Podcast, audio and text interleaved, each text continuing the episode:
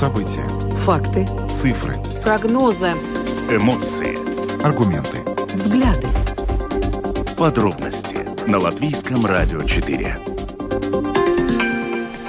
Здравствуйте, в эфире Латвийского радио 4, программа «Подробности», ее ведущие Евгений Антонов и Юлиана Шкагала. Мы также приветствуем вас, э, наших зрителей в подкасте и видеостриме. Коротко о темах, которые мы обсуждаем сегодня, 1 марта. Сегодня не только первый день весны, но и первый день, когда каждый житель Латвии может подать ежегодную декларацию о доходах за прошлый год. Как водится, эта новость спровоцировала огромное количество сообщений в соцсетях о том, что люди не могут разобраться, что подавать, как подавать, куда. И мы решили сегодня обратиться к вам, уважаемые радиослушатели, с вопросом. Смогли ли вы сами разобраться, как подавать декларацию о доходах? Мы начнем принимать звонки прямо в начале нашей программы. Телефон прямого эфира 67227-440 или пишите нам сообщение на WhatsApp 28040424. Ну а затем э, мы э, будем обращать внимание на ситуацию в Плявинском самоуправлении. Дело в том, что э, накануне вечера э, Государственная пожарно-спасательная служба сообщила, что в Плявинском водохранилище затопило поймы. Э, в связи с этим э, Государственная пожарно-спасательная служба объявила предупреждение в связи с повышением уровня воды э, в Плявинском водохранилище. Это предупреждение будет в силе до 3 марта. О ситуации в городе сегодня мы поговорим с представителем Плявинского самоуправления. И, кстати, вот вчера накануне мы как раз общались с Екопилсом, который тоже все-таки видит еще риски, что наводнение может повториться. В общем, мы сегодня будем разбираться разобраться, какова ситуация в Плявенес. В Греции сегодня ночью произошла довольно серьезная катастрофа поездов. Столкнулся грузовой и пассажирские поезда. По меньшей мере 36 человек погибли, 66 получили травмы разной степени тяжести. Уже задержан начальник станции Лариса, у которой произошло это происшествие. Ему предъявлено обвинение в убийстве по неосторожности. Он все эти обвинения отрицает. И вот мы сегодня в ходе нашей программы свяжемся с а, нашим экспертом, собеседником, журналистом из Греции, который нам подробно расскажет, что же произошло сегодня ночью в Греции. Конституционный суд принял к рассмотрению жалобу на нормы закона об иммиграции, в которые включено требование к 1 сентября 2023 года сдать латышский язык на а, соответствующую категорию, чтобы продлить ВНЖ гражданам России, бывшим гра- негражданам Латвии. А, о перспективах этой жалобы мы поговорим сегодня с юристом Елизаветой Кресовой, которая, кстати, является автором этого правового иска в Конституционный суд. Печальную новость а, сегодня сообщил Центр контроля и профилактики, заболеваний. В Латвии впервые за три года зарегистрирован случай дифтерии. Э, возможно, это связано с тем, что в Латвии недостаточный охват вакцинации, и это а, повышает риск вспышки дифтерии. В общем, сегодня в ходе а, под занавес нашей программы мы представим вам комментарий специалиста, который расскажет, что происходит с, этой, с этим заболеванием в Латвии. Видеотрансляцию программы «Подробности» смотрите на домашней странице Латвийского радио 4 4, LR4LV, на платформе Rus.LSM.lv, а также в Фейсбуке, на странице Латвийского радио 4 и на странице платформы Rus.LSM. Слушайте записи выпусков программы «Подробности» на крупнейших подкаст-платформах. Наши новости и программы можно слушать теперь также в бесплатном мобильном приложении «Latvijas Radio». Оно доступно в App Store, а также в Google Play. Ну а далее обо всем по порядку. Подробности прямо сейчас – Это программа «Подробности» на Латвийском радио 4, и мы начинаем с декларации о доходах за 2022 год. С сегодняшнего дня декларацию можно подавать, и мы хотим обратиться к вам, и мы сейчас проводим интерактивный опрос. Звоните к нам в эфир, и мы ждем, что вы ответите нам на вопрос, смогли ли вы сами разобраться, как подавать декларацию о доходах. Телефон прямого, прямого эфира 67227-440 или пишите на WhatsApp 2804-0424. Ну, прежде чем при примем звонки. Еще вот буквально пару слов об этом мероприятии. Долгожданная дата, на самом деле, для жителей нашей страны. А, не для всех жителей подача декларации является обязательной, но многие это делают просто из любопытства, для того, чтобы выяснить, а не должно ли им государство вернуть какие-то деньги, либо не является ли сам житель должником перед государством. И а, люди вот этот день, 1 марта, ну, прозвали чуть ли не днем а, латвийской лотереи, когда, ну, ты, собственно, не знаешь, а что тебя ожидает ждать, когда ты откроешь эту декларацию. И интерес каждый год настолько велик, что каждый год э, происходят неполадки в системе ЭДС. Она виснет, потому что одновременно огромное количество жителей нашей страны пытается зайти и подать эту декларацию. Сегодняшний день э, не стал исключением. Э, по данным службы государственных доходов, за первые 30 минут э, было подано почти 9 тысяч деклараций, и э, к 8 утра 100 тысяч почти. Ну, то есть э, мы понимаем, насколько велик интерес жителей, хотя этого делать не обязательно в первый день. У вас есть несколько месяцев э, для того, чтобы подать эту декларацию. У нас уже есть первый звонок. Давайте его послушаем. Э, здравствуйте, вы в прямом эфире. Да, добрый день. Добрый. Добрый. Да, мне не нужно подавать декларации, слава богу. Но вообще-то ситуация меня очень сильно возмущает. Э, это тот случай, когда, в общем, случай проявления скрытой у нас безработицы, когда значит, специально создают искусственные рабочие места, в том числе и в службе госдоходов. Э, не очень понятно, здесь... что, что за искусственные рабочие места? Сейчас, сейчас объясню, объясню, да. Есть элементарно простой вариант когда мы от, значит, э, отменяем все, значит, э, э, значит, необлагаемые минимумы. Отменяем. Значит, все платят налоги с первой копейки.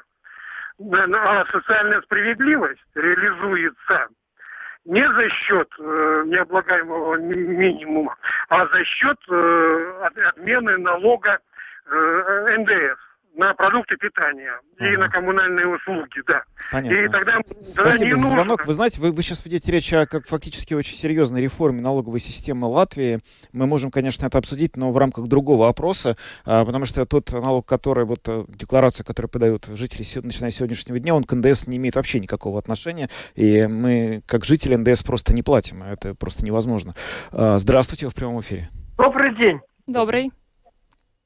Дело в том, что я пенсионер, да, и я пенсию получаю меньше, чем 500 евро, и я не могу получить свои это самое, которое я ходил к врачам везде. Разве это справедливо? Вы можете а? попросить своих родственников подать деклара... Э, ваши а, чеки. умные все слишком родственники. Кому это все надо? Это такая волокита. Ну, знаете, а еще нет. потом попробовать... Ну, нет, э, смотрите, ну какая волокита? Вот именно этому наш вопрос и посвящен, что а, если даже вы сами не можете разобраться, то в вид... Ну, пенсионер не имеет возможности да. подать в принципе такую декларацию. Вы можете попросить своих родственников, и они подадут от себя ваши чеки и затем вернут вам деньги. Ничего сложного в этом нет.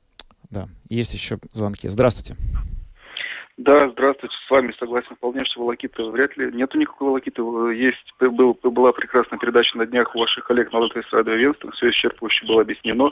В том числе, я так понял, если внимательно переслушать, то можно, мне кажется, даже некоторые там советы очень практично давались. Особенно то, что вот есть видео, ну, правда, вот я сейчас нашел на латышском языке, оно в Ютубе есть шестиминутное, где исчерпывающе все показано, и там даже предлагала работница делать паузу, если что-то непонятно, э, в буквальном смысле в другом окошке окошке браузера, э, буквально там пошагово все это можно сделать, поэтому ничего страшного в этом нет, и торопиться действительно не надо. Если это тоже ажиотаж, это, конечно, похоже на такое немножечко сумасшествием попахивает, когда все вот буквально ждут, когда будет 001, э, одна минута 1 марта, да, и все, тут же лезем в Латвия Лай. Ну, наверное, зря так систему не стоит перезагружать и не давать повода а подвисать на нашим всем вот этим вот инстанциям. Да, я сам я делал, да, не раз и получалось, вроде нормально. И а вы тоже в ноль часов подключаетесь или нет? Не-не-не-не, я, я до этого, ну, я пару раз до этого делал в прошлых годах. Ну, нет, я даже там в середине марта где-то так уже, uh-huh. пару недель, то есть, да, поэтому не, не надо сорви голову, ошибки какие-то возникают, и у всех проблемы возникают. Да. Спасибо. Разобраться можно, разобраться можно вполне, да. Хорошо, спасибо. Вот, э, ну, некоторым нашим слушателям удалось разобраться, они говорят, что это не очень сложно. А, здравствуйте, вы в прямом эфире. Алло, добрый вечер. Добрый. Ну, мне удивительно повезло, у меня жена бухгалтер. Но, вы знаете, два момента хотелось бы разъяснить всем, кто нас сейчас слышит. Во-первых, э, медицина, как правило, если вы сохраняете чеки, вы сдаете это в декларацию, денежки возвращаются сто пудов. Вот. Потом э, переплата по налогам. И вот обратите внимание, сколько мне жена обра... Оформляла декларацию, мне приходило по 300 а иногда по 400 евро. Это хорошие деньги. Так что, если у кого-то есть возможность обратиться к бухгалтерам знакомым или к более грамотным пользователям компьютера, это вам как минимум э, ну, будет выгодно, потому что вернется денег гораздо больше, если вы там поставите шоколадку или шампанское человеку, который вам это оформит, ну, сто процентов вернется гораздо больше. Это я заявляю официально. Да, спасибо, спасибо вам большое. Спасибо за советы. То есть у нас три варианта решения. Есть шоколадка, шампанское или можно жениться на бухгалтере. Правильно? Это, это вообще очень повезло нашему слушателю. Очень повезло. Э, здравствуйте, вы в прямом эфире. Э, добрый вечер. Знаете, пока еще не приходилось на такие декларации, либо разобраться со своими квитанциями за медицинские услуги, за лекарства. Собрался на за три года. Я никак не могу разобраться, надо подавать, не надо подавать. Угу. Может быть, они уже устарели эти чеки и карты. Угу. Вам нужно обратиться обязательно в службу госдоходов, чтобы выяснить, что с вашими чеками, да? Я Нет, думаю, ну я тогда, я тогда, в принципе, звонил, звонил в службу госдоходов. Мне как-то долго объясняли, я таки не понял. Надо сдавать, не надо сдавать. Это вот так вот куча лежит, сейчас начинается за 2023 год собираться эти кучи. Я потом не знаю, что с ними делать. Попробуйте еще раз к ним обратиться, обязательно нужно разобраться да, в этом спасибо вопросе. за звонок, попробуйте обратиться. И, насколько я понимаю, за три прошедших года чеки принимаются, по которым можно получить вот эти вот э, компенсированные расходы. Если вам вы не можете сами попросить кого-то из ваших родственников разобраться. Есть один звонок, последний мы примем и перейдем к следующей теме. Э, здравствуйте, говорите, пожалуйста. Э, добрый день. А вот согласен с предыдущим господином, он говорит, а вы согласны, что сейчас в наших условиях а, здорового человека врачи будут лечить, пока он платит деньги, и наоборот, бедного совершенно не будет. Есть был принцип бесплатная медицина. Спасибо. Ну, да, ну, не могу никак это прокомментировать. Мне не кажется, что врачи определяют э, намерение лечить человека в зависимости от того кошелька, по крайней мере, те врачи, к которым попадал. Нет, я абсолютно, я тоже не, я не могу с этим просто согласиться. в такой ситуации не оказывался, не думаю, что это так. А, Но... Еще раз напоминаем, что декларацию можно подать а, в течение трех месяцев. Для это, это касается тех людей, которые должны ее подать а, в обязательном порядке. А добровольно для возмещения обоснованных расходов сделать это можно в течение трех лет, так что не обязательно торопиться и перегружать систему сегодня. Ну, спасибо всем, кто позвонил в наш эфир. Мы идем дальше, поговорим о Плявине. С, а, накануне служба государ... Э, государственная служба служба пожарно-спасательная распространила предупреждение о том, что э, в Плявинском водохранилище затопило поймы, и э, ГПСС предупреждает о возможном наводнении. с нами сейчас на видеосвязи глава управления Плявинского объединения Андрей Амбенис. Добрый вечер, господин Амбенис. Здравствуйте. Скажите, как сегодня обстоит э, ситуация в Плявине? Продолжает ли повышаться уровень воды в Плявинском водохранилище? Ну, Насчет этой ситуации, которая сегодня прозвучала уже вчера вечером, э, трудно объяснить, откуда такая информация о службы. Потому что в Пля... ни в Плявинице, ни в Екапелском крае ничего, нет никакого затопления. Э, уровень воды э, в норме, и мы ситуация, ситуация, как сказать, ну... Контролируете? Она контролируется, и угрозы на, на данный момент вообще никакой нет. Тогда не действительно знаю, странно, почему ВУКТ распространил такое предупреждение. Э, ну, я думаю, там э, Латвия видит, сделала здесь метрология, центр. Они по уровню, который был возле Зельтю моста, у них какие-то алгоритмы, наверное, и они, они определили что вроде, вроде затопило, должно быть, но на самом деле вода э, не вышла ни из берегов, и это, эта информация, грубо говоря, некорректная. Ну, там действительно в сообщении напрямую сказано, что возле Зельти э, затоплены поймы и низовья. Что получается, что ни поймы, ни низовья не затоплены? Так получается. Мы все время контактируем с Екапилской цивила комиссией, только что созвонился. Они вчера обследовали, сегодня ночью обследовали. Э, ни одно поле, ничего не затоплено на данный момент. Но вообще какие-то риски существуют или э, жители Плявини смогут быть спокойны, и им ничто не угрожает в нынешних погодных условиях? Э, жителям Плявенец ничего не угрожает. Угроза может быть еще раз Екапилсу, потому что это, этот снег, мокрый лед, он все время подходит сверху реки, и может быть еще один затор.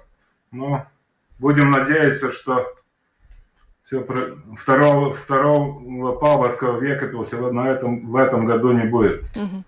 Ну, спасибо вам за хорошие новости. Андрей Самбанис, глава управления Плявинского объединения, был с нами на видеосвязи. Благодарим. Всего доброго. Действительно, будем надеяться, что э, наводнения не будет ни в Плявинец, ни в Екапилс. Благодарим вас. Спасибо.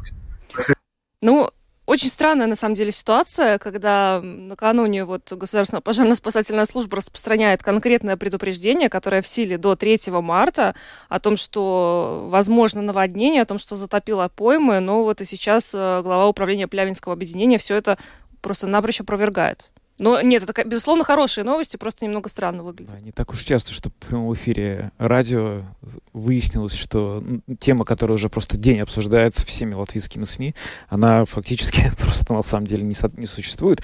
То есть оказалось, что угроза затопления конкретно в Пряминском водохранилище отсутствует, по крайней мере, исходя из тех слов, которые нам а, вот а, сказал представитель самоуправления. В общем, это, конечно, это приятно. Что сказать. Да, ну вот что касается Екапилса, то накануне в нашем эфире был мэр э, Райвис Рага, Денис, который сказал, что действительно риски для Екапилса сохраняются, но город продолжает укреплять дамбу и все-таки надеется, что ничего подобного не произойдет, как это было вот пару месяцев назад. Ну а мы поговорим дальше о э, ЧП, которое произошло в Греции. По меньшей мере 36 человек погибли и 66 получили травмы в результате столкновения пассажирского и грузового поездов э, в Греции. Э, дело в том, что э, пассажирский поезд выполнял рейс из Афин в Салоники. Навстречу ему двигался грузовой состав, который направлялся как раз в обратную сторону. И, э, собственно, вот как сообщают пишут э, СМИ, э, они ехали на очень высокой скорости, и оба водителя не подозревали, что они едут буквально навстречу друг другу. И сейчас о произошедшем будем э, говорить с главным редактором информационного портала «Греция на русском» э, Катерина Рабаджи с нами на связи. Добрый вечер. Добрый вечер. Да, Катерина, расскажите, пожалуйста, сейчас э, что-то вообще новое стало известно о причинах катастрофы и о том, что же именно э, повлекло за собой это трагическое стечение событий, из-за которого пострадало такое количество людей? Дело в том, что о том, какие причины может говорить тот факт, что буквально 50 минут назад министр транспорта Греции подал в отставку со словами о том, что да, мы получили четыре года назад железные дороги не в том состоянии, которое они должны быть в 21 веке. С этой мыслью я жить и работать не могу на этом посту, и я ухожу в отставку. Дело в том, что уже вся пресса написала о том, что несмотря на то, что 23 года назад была введена электронная система, которая так и не заработала. Почему она не заработала на железных дорогах, никто не знает. Стрелки переводились вручную до сих пор. И это была человеческий фактор, была ошибка. На сегодняшний день говорится уже о 40 погибших, 72 человека находятся в больницах. О том, сколько человек вообще было в поезде, никто не знает. Дело в том, что есть такая практика в Греции, что люди заходят, покупают билет часто без мест. И сидят просто на полу, в тамбуре, около туалета, кафе, если находят там место, поэтому неизвестно. Очевидцы говорят, что первые два вагона в принципе превратились в месиво, и температура там достигала 1300 градусов по Цельсию.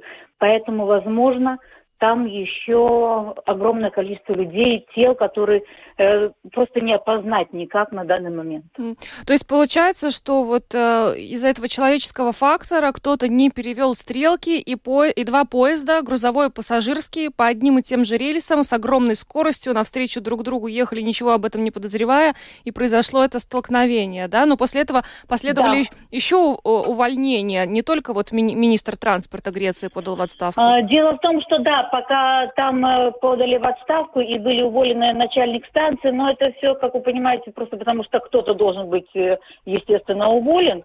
но почему не работала электронная система и почему не, не было никакого оповещения и поезда, причем один из них пассажирский, это скорый поезд. В Греции существует два вида поездов на этой линии Афины-Салоники, и это тот, который доезжает за 4 часа, есть еще который за 7. И вот на эта скоростная ветка, в принципе, по какой-то причине не работала электронная система. Как вообще могли запускать скоростные поезда? Их запустили буквально три года назад, кстати, между прочим.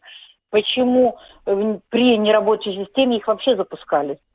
Это а... остается вопросом, и поэтому очень быстрая отставка министра тоже говорит, надо еще не забыть, что у нас 9 апреля выборы э, в стране, парламент и, естественно, правительство.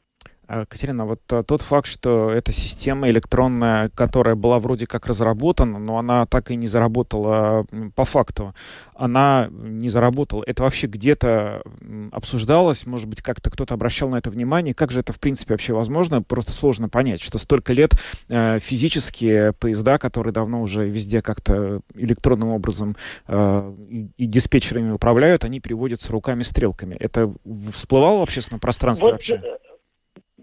Вообще о том, что железные дороги в плачевном состоянии, об этом говорят. Но говорят так вот э, в небольшом количестве, постоянные забастовки, работники говорят, что мы в плохом состоянии, очень плохо все работает, нужно все менять. Но это все так бесконечно, и если кто-то представляет себе политическую жизнь Греции, тот знает, что эти постоянные разговоры, разговоры, забастовки, да, у нас есть проблема. И вот только сейчас э, все говорят, все выступают, естественно, оппозиция, естественно, журналисты, о том, что как так получилось, почему 23 года с 2000 года ничего не заработало, никто не знает. Все оказались в таком шоковом состоянии. Потому что для Греции это первая авария, когда поезда столкнулись друг с другом. До этого не было таких ситуаций. И о том, что в стране сразу объявили трехдневный траур, в Греции не так часто его объявляют, еще на три дня подряд, то говорит о том, что для и правительства, и для населения страны это очень большой шок. А, ну, это, наверное, теперь как-то отразится на э, приближающихся выборах, да, в Греции? Естественно, выборы в Греции 9 апреля. И, конечно, правящая партия э, очень болезненно воспринимают тот факт, что случилось. А, потому что считается, что, в принципе, общество об этом пишет, говорит, в социальных сетях это видно, что виновато правительство. Когда правительство говорит, что мы четыре года назад получили плохие железные дороги, надо не забывать, что до этого четыре года управляла оппозиция. Но еще раньше управляла, опять же, новая демократия. Таким, об... таким образом, так или иначе, правящая партия несет ответственность за состояние железных дорог, в том числе Греции. Поэтому, естественно, я думаю, именно поэтому такая быстрая отставка э, произошла министра транспорта. Тем более, несмотря на то, что он не родственник, но он полный тезка двух экс-премьер-министров Греции и того, кто создал партию «Новую демократию», и его племянника, который управлял буквально э, 10 лет назад, Костас Караманлис. Поэтому это такое знаковое, знаковое имя, несмотря на то, что этот конкретный министр не их родственник, но это тоже очень знаково для греков. Слышать эту фамилию и слышать этого министра. А что вот сейчас будет происходить, э, собственно, с э, местом, где эта катастрофа произошла? Я понимаю так, что все работы там очень сложно происходят, потому что э, очень сильное столкновение было, и зачастую невозможно добраться до, даже до останков тех, кто пострадал. А какие-то компенсации платятся? Что происходит с людьми, которых там обнаруживают? Это все будет происходить очень долго. Сейчас, э, пока там работает армия, кроме спасателей еще армия, потому что снимаются частями поезда, они просто сняты с дороги кранами. И э, будут, работают уже недалеко город Лариса, это пятый по размеру в Греции город, там находятся и крупные университеты, и большие больницы, поэтому там уже началась э, система опознания останков, они сказали, что у очень много работы будет, и пока будут разрезать эти вагоны, которые горели. Вот просто горели эти вагоны, как я уже говорила о том, что э, официально там было 1300 градусов по Цельсию. Что там могло быть с останками, вы сами понимаете, что, скорее всего, ничего. Там уже просто месиво сплошное. И работы, да, это ущелье, если кто-то знает ущелье, это то, которое легендарно, согласно мифам, пробил Геракл, вот это ущелье. И поэтому там узкая дорога, наверху это выезд из туннеля. Я не знаю, это займет какое-то время очень долгое. Ну, а что касается компенсации, конечно, там потом идет компенсация, но опять же я говорю, что очень сложно с местами. Дело в том, что в Греции нет такого, как а, во многих других странах. Ты купил билет и сел на свое место. Зачастую ты бродишь по вагону, зачастую э, очень много билетов без мест. Люди многие покупали, меняли билеты. Многие просто зашли на одну из станций. И оно даже не было обозначено никаких местом, поэтому даже не могут сказать, и сказали, что об этом речь будет идти в ближайшие дни, сколько конкретно пропавших без вести. Даже этого пока неизвестно. Движение на этих поездах, на скорых, которое э, должно было быть э, электронным образом регулировано и не регулируется электронно, оно будет возобновлено после того, как эти завалы будут разобраны? Или каким-то образом сейчас обсуждают, что, может быть, вообще все это приостановит до выяснения всех технических обстоятельств и до налаживания этой системы? А, нет, оно будет восстановлено, потому что по другого пути нет, в принципе, для а, Греции, для греков сообщения между двумя крупнейшими городами.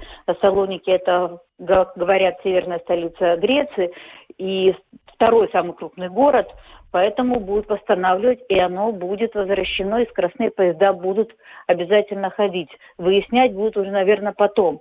Как будут дальше работать, неизвестно. Но да, речи пока не идет вообще о том, чтобы не восстановить движение и оставить это заморозить. Потому что если бы э, очень многие перемещаются на поездах даже в ближайшие городки между Ларисой, например, Салониками, потому что нет автобусного сообщения.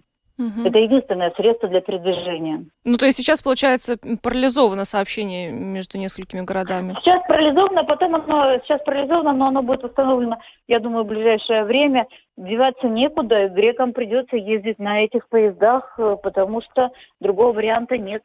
Лично я сама через две недели на этом поезде должна буду ехать в Салоники. Угу.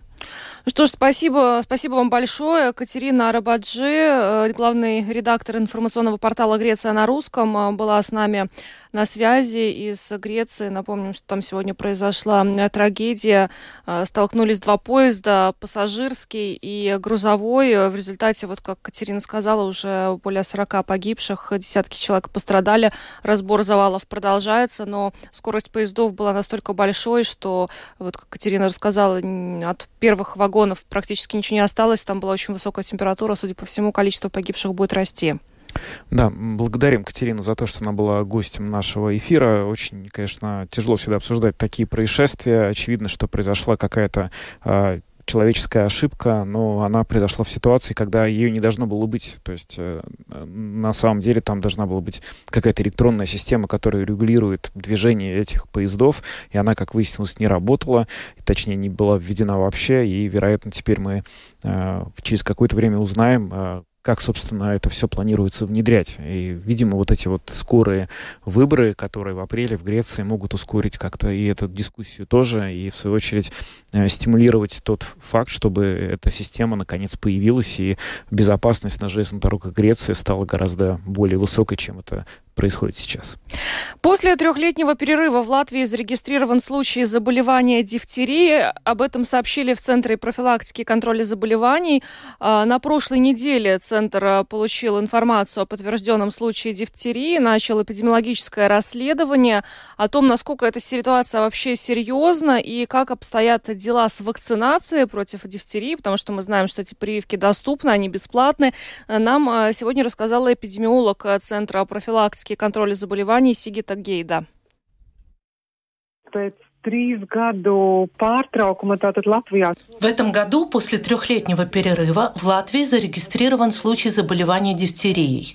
Впрочем, мы получили информацию от Всемирной организации здравоохранения о том, что число случаев заболевания дифтерией с 2022 года возросло и в других странах. В связи с тем, что заболевание дифтерией фиксируется и во всем мире, и в Европе, в начале года мы направили письма больницам и семейным врачам с призывом проявлять бдительность и при возникновении подозрений населений вовремя фиксировать эти случаи.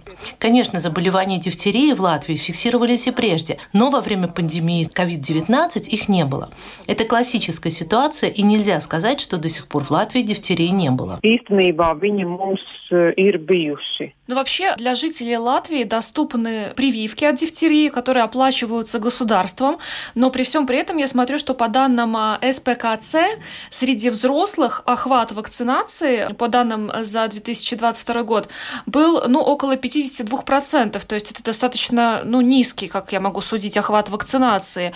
Вот с чем это может быть связано, учитывая, что эти вакцины как бы есть, а, а, за них не нужно платить, но люди не прививаются, получается. Я так понимаю, что есть какой-то цикл через определенное количество лет нужно повторять тут прививку. Вакцинация Вакцинация – единственное эффективное средство, которое может защитить от заболевания дифтерией. Детей в Латвии прививают от дифтерии в возрасте 2, 4, 6 и 12-15 месяцев, а затем в 7 и 14 лет. Взрослым необходимо делать ревакцинацию каждые 10 лет.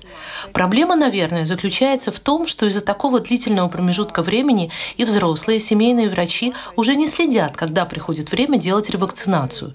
Все-таки мы рекомендуем всем жителям следить за своим статусом ревакцинации. Эта информация доступна в вашем прививочном паспорте. Или же вы можете уточнить ее во время посещения своего семейного врача. А если, например, человек сейчас видит, что он э, слишком сильно просрочил тот момент, когда нужно было делать эту следующую э, прививку от дифтерии, то что в таком случае? Ему нужно этот курс с самого начала начинать? Или можно, в принципе, там, если прошло, например, не 10 лет, а, ну, скажем, 15, что тогда делать? Э, Изначально человеку нужно отправиться к своему семейному врачу. Но вообще сейчас, даже если прошло больше 10 лет с момента прививки от дифтерии, рекомендуется всего одна доза вакцины. Если основной курс человек прошел, то для ревакцинации хватает только одной дозы. Вообще, если э, человек не повторил эту прививку, э, если он заболевает дифтерией, насколько это вообще сейчас опасное заболевание и к каким э, последствиям оно приводит? Дифтерия достаточно тяжелое инфекционное заболевание. Иммунитет у человека не образуется даже после перенесенного заболевания, поэтому люди, переболевшие дифтерией, также должны регулярно ревакцинироваться. Это инфекционное заболевание, в результате которого может наступить смерть или различные различные осложнения, приводящие к инвалидности. К этому вопросу нужно отнестись очень серьезно. Еще раз подчеркну, вакцинация – единственное эффективное средство, которое может защитить от заболевания дифтерии. А какие люди находятся в зоне риска?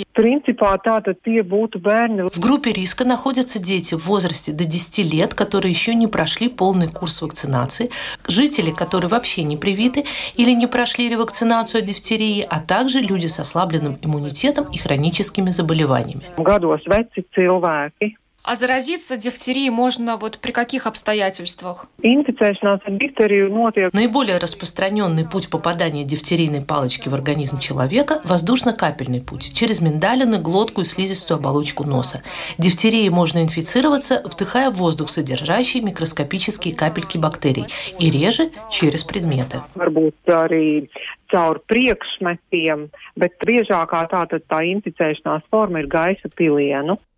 Сигита Гейда, эпидемиолог Центра профилактики и контроля заболеваний, рассказала нам про то, что происходит а, с ситуацией, какая ситуация у нас с дифтерией. У нас в Латвии впервые за три года зафиксирован случай заболевания э, этой болезнью. Ну, Сигита говорит, что ничего такого в этом нет, это классическая ситуация, но э, людям все-таки нужно обратить внимание на свой прививочный паспорт, посмотреть, когда в последний раз они делали прививку от дифтерии, делали ли ее вообще. Если э, вас, вы не можете найти свой прививочный паспорт, то у семейного врача врача такая информация должна быть. В любом случае, эти прививки сейчас доступны, они бесплатны, и вы можете их сделать. Но еще стоит э, здесь немножко упомянуть Э, значит, э, инкубационный период от 2 до 5 дней, э, в некоторых случаях до 10 дней, и, собственно, сами симптомы. В начале заболевания может наблюдаться незначительное повышение температуры тела, недомогание, потливость, затем эти симптомы постепенно нарастают, появляются характерные признаки дифтерии, такие как общая слабость, лихорадка, боль в горле, покраснение, отек, затрудненное глотание. И в таких случаях Центр профилактики и контроля заболеваний говорит, что человек немедленно должен обращаться, обращаться к врачам. Ну а мы переходим к следующей теме. Поговорим о том, что сегодня Конституционный суд Латвии принял к рассмотрению жалобу на нормы иммиграционного закона, которые предусматривают массовое аннулирование видов на жительство для граждан РФ, которые ранее были не гражданами или гражданами Латвии. Истцами выступили три жительницы Даугавпилса и одна рижанка. С нами сейчас на связи Елизавета Кривцова, юрист, автор правового иска в Конституционный суд. Добрый вечер. Добрый вечер. А, скажите, мог ли Конституционный суд, в принципе, не принять а, к рассмотрению эту жалобу?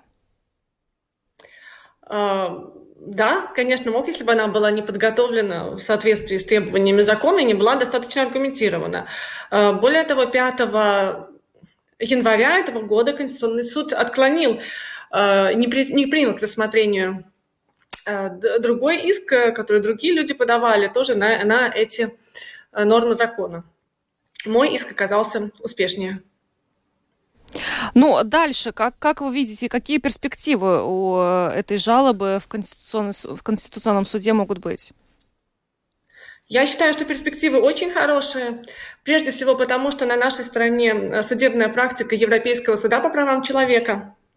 Э, там сложилась стабильная практика в вопросах прав мигрантов, и она на нашей стране. Например, Э, если э, в вопросе защиты э, права на семейную и частную жизнь, практика Европейского суда такая, что для, было много случаев, когда у преступников, осужденных судом за преступление, отбирали вид на жительство в стране. И во всех этих случаях суд признавал, что государство поступило незаконно, потому что один тот факт, что человек нарушил закон, и даже тяжесть его преступления не является достаточным для того, чтобы отобрать его вид на жительство, а для принятия такого решения необходимо оценить семейное положение, если человек куда ехать, э, э, как сильно его затронет, если он вынужден будет уехать из страны своего постоянного проживания. И только после того, когда взвешены все эти, все эти стороны его частной жизни в стране, может быть принято решение о его выдворении. И это касается преступников. В данном случае мы говорим о бывших негражданах, которые никакими преступниками не являются. Поэтому это дает мне э, достаточно э, большие надежды на то, что суд будет на нашей стороне.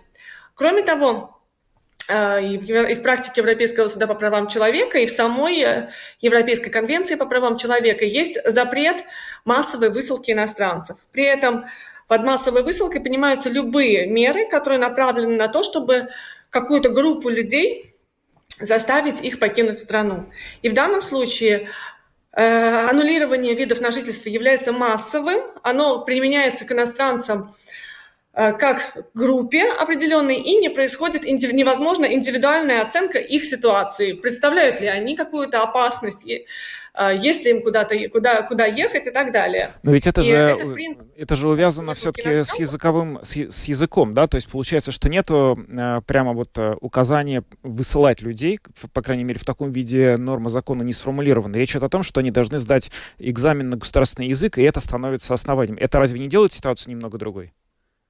Нет, это не делает, потому что закон массовым, массовым образом аннулирует существующие постоянные виды на жительство. Мы начинаем с этого. И дальше предлагает, дает какие-то условия, чтобы вернуть себе этот статус. Но юридически нам важно то, что первое действие, а именно лишь, массовое лишение этого статуса. Поэтому даже не обсуждая, насколько справедливы эти условия, сам факт лишение является несправедливым. Кроме того, в данном случае к закону принята обратная сила. Да? То есть э, политическое решение в будущем не давать автоматом постоянный вид на жительство там, не гражданам или бывшим гражданам Латвии, но это нормальное политическое решение, его можно понять. А вот применение его обратной силы, то есть лишение тех, кто уже получил права по старому законодательству, это является недопустимым. Обратная сила закона является недопустимым, когда отбирается то, на что человек рассчитывал. Человек уже спланировал, как он проведет свою старость, все подготовился, и вдруг в 70 лет на тебе начинаем все сначала. Но политики тоже пока еще не знают, что будет, собственно, с теми людьми, которые не смогут а, сдать а, язык на категорию. То есть и... Нет, они знают, они просто лукавят. В законе четко прописана процедура выдворения, я вам могу ее рассказать. Ну, а что дальше? Вот вы написали в Фейсбуке, что до 28 апреля Сейм должен дать свои пояснения. Свои пояснения э, по поводу вот вашего обращения в суд или вот что будет происходить дальше? Да, конечно, это иск.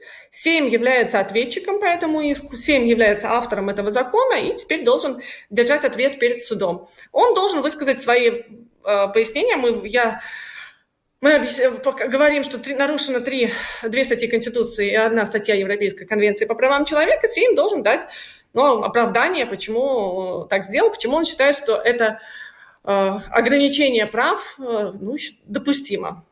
На время... Я, это достаточно с юридической точки зрения, там достаточно трудно будет обосновать. Ну, до 28 апреля э, Сейму дан срок эти, эти пояснения подготовить. А, опять же, хочется понять техническую юридическую часть. На то время, пока Конституционный суд будет рассматривать ваш иск, что будет происходить э, с нормами миграционного закона, которые вот сейчас вы упоминаете? Они будут выполняться Юри... или они будут переостановлены? Нет, юридически в конституционном судопроизводстве нет механизма приостановки э, действия закона. То есть он продолжает действовать, и, соответственно, ну, Возможно, Сейм захочет его изменить или еще что-то, или там, да, ну, как бы, по сути, все продолжается, закон применяется, и э, пока суд не решит отменить этот закон. Э, срок подготовки к рассмотрению дела, к делу 28 июля, это значит, что реально рассматривать, ну, могут начать только в сентябре. Э, если законодатель на это, за это время не пойдет на какие-то уступки да, или продление сроков, то действительно вопрос выдворения может быть стать актуальным, и в таком случае надо будет, чтобы приостановить э, действие, э, надо будет писать Европейский суд по правам человека. В общем-то, там есть механизм временного вмешательства, и в таких случаях выдворения он достаточно хорошо работает. В течение суток суд выписывает решение приостановить высылку. Ну, то есть физически речь идет о том, что э, сейчас в том виде, в котором закон иммиграционный сформулирован, его нормы должны быть вот эти вот э, сдачи языка на категории А2 выполнены до 1 сентября, правильно? И, соответственно, если... Э, Нет. Рас...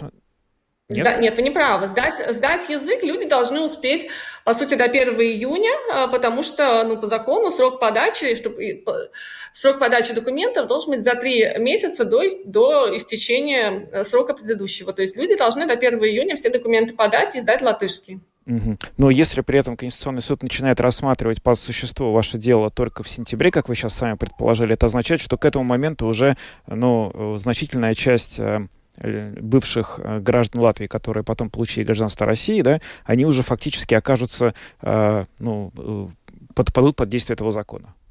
Нет, я сказала, что есть другие механизмы. Если законодатель не предпримет никаких шагов, чтобы смягчить последствия и предотвратить и последующие иски о компенсациях и предотвратить гуманитарную катастрофу, которая здесь э, грозит, э, то мы будем применять механизмы Европейского суда по правам человека. Пока что у нас есть Конституционный суд, у нас есть хорошие аргументы, и я ожидаю, что э, мы возможно найти, возможно найти решение и внутри нашей страны. Ну что ж, спасибо вам. Елизавета Кривцова, юрист, автор правового иска в Конституционный суд, была с нами на видеосвязи. Благодарим вас за комментарии. Всего доброго. До свидания. До свидания. Ну, здесь а, сразу стоит отметить, что а, вот министр внутренних дел Марис Кучинскис заявлял на латвийском телевидении, что в законе не определена судьба граждан России, не продливших латвийских, латвийский ВНЖ. То есть э, не, не, не будет это происходить так, что людей будут привозить на границу в случае, если они не сдают этот экзамен. То есть министр об этом говорил. А, ну, здесь вопросы к юристам по некоторым формулировкам, в частности, которые только что прозвучали от а, Елизаветы Кривцовой. А, про экзамен вот тоже здесь не очень понятно, потому что говорится о том, что экзамен нужно сдать к 1 сентября. Откуда сейчас взялся июнь, я не очень понимаю. Ну да, на самом деле довольно сложно, э, потому что мы не можем в рамках нашей программы устраивать полемику и проводить э, по таким сложным вопросам дискуссионные какие-то заседания. У нас для этого есть другой формат программ в рамках э, нашего эфира Латвийского радио 4.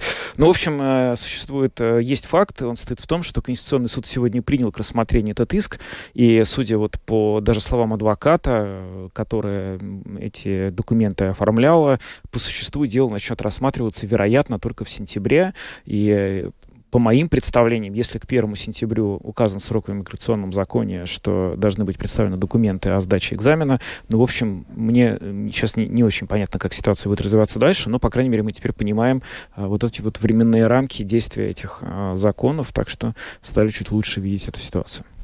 Ну что ж, на этом а, программу подробности мы завершаем. С вами были Евгений Антонов, Юлиана Шкагла, звукооператора Яна Дрейман и видеооператор Роман Жуков. Хорошего вечера и до завтра. До свидания.